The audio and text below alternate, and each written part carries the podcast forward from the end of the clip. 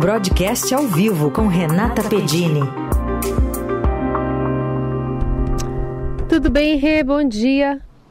Bem, e você, Carol? Bom dia. Bom dia para você, para o Heisen, para os nossos ouvintes. Bom, Bom, a gente teve. Estamos tendo dias quentes em Brasília, né, especialmente com a aprovação de diversos projetos que estavam empacados lá no Congresso, um deles arcabouço fiscal, que, aliás, foi muito bem recebido pelo mercado ontem. O dólar e o euro fecharam em baixa, a, a, a cotação ficou bem abaixo dos últimos dias e a Ibovespa também teve bons resultados, né? Aparentemente o caminho está tá traçado, apesar de algumas contas ainda estarem sendo cobradas.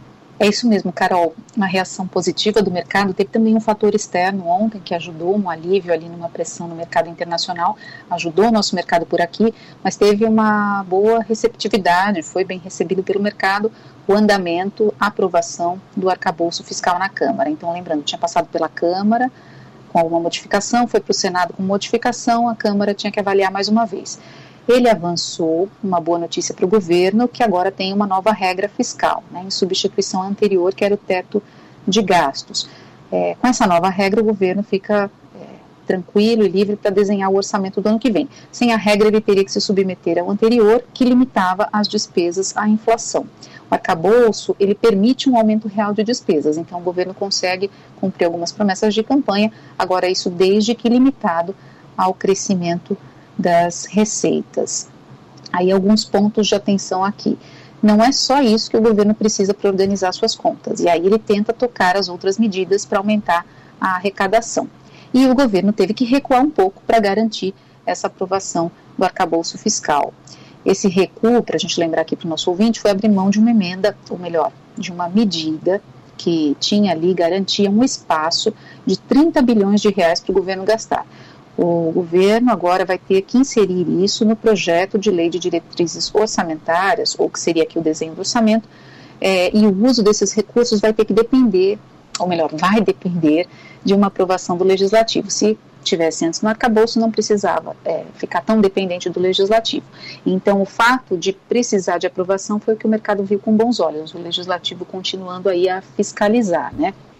É, agora, uh, lembrando aqui, o governo tem uma meta muito ambiciosa, que é zerar o saldo negativo das contas públicas no ano que vem.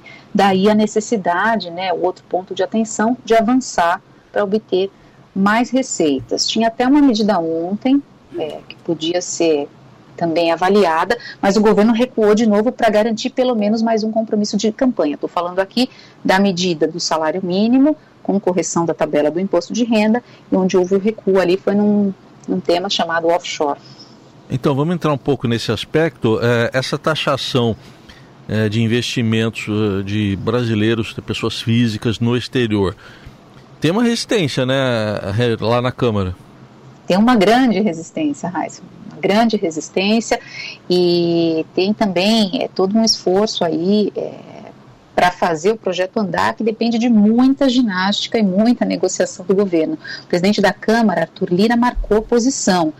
É, é, ele falou que houve uma falta de combinação sobre a tramitação aí é, ao final ali de um dia que terminou então com a aprovação do reajuste do salário mínimo, com a correção da tabela do imposto de renda, mas sem essa medida uh, que é taxar os investimentos das pessoas físicas por meio das empresas controladas no exterior, aqui as offshores. Né? Então vamos voltar um pouco a fita aqui para ajudar o nosso ouvinte. O governo estava trabalhando pelo reajuste do mínimo para R$ 1.320, estabelecendo aí uma nova política de valorização anual, e também pela correção da tabela do imposto de renda, que era uma promessa de campanha do presidente Lula. O que, que foi feito? Foi colocado ali, dentro dessa, dessa proposta, a possibilidade de taxação das offshore.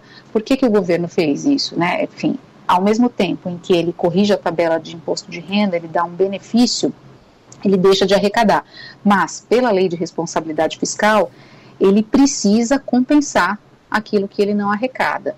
Então, a equipe econômica contava com a aprovação da tributação das chamadas offshores, que foi incluída nessa medida provisória da tabela do imposto de renda.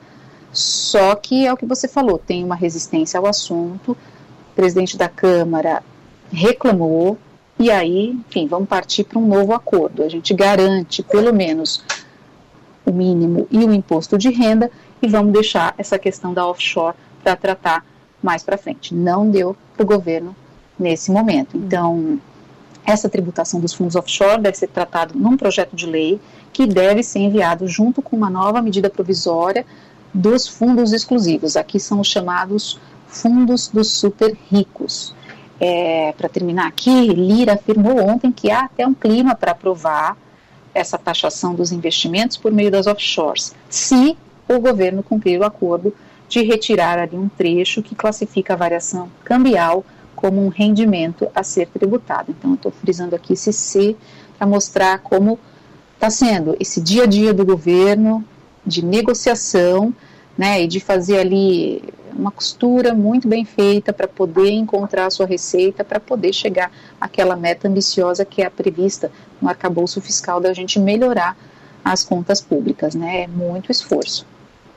Estava lembrando aqui mais cedo, Rê, sobre essa faixa de isenção do imposto de renda, que está longe da promessa que os dois principais candidatos fizeram em campanha, inclusive o atual presidente.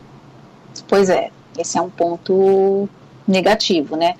É, é, acho que foi a solução que o governo encontrou para poder, é, talvez, de alguma forma, entregar alguma coisa, ao mesmo tempo não comprometer tanto as contas públicas como eu falei, que é você, ele não pode abrir tanta mão, abrir mão, desculpa, de tanta receita num momento em que é, a gente está tentando organizar as contas públicas, a ver aí como é que ficam os próximos capítulos. Muito bem. Essa é a Renata Pedini, sempre às quintas-feiras com broadcast ao vivo aqui no Jornal Dourado. Rê, obrigada, viu? Obrigada a vocês. Bom fim de semana.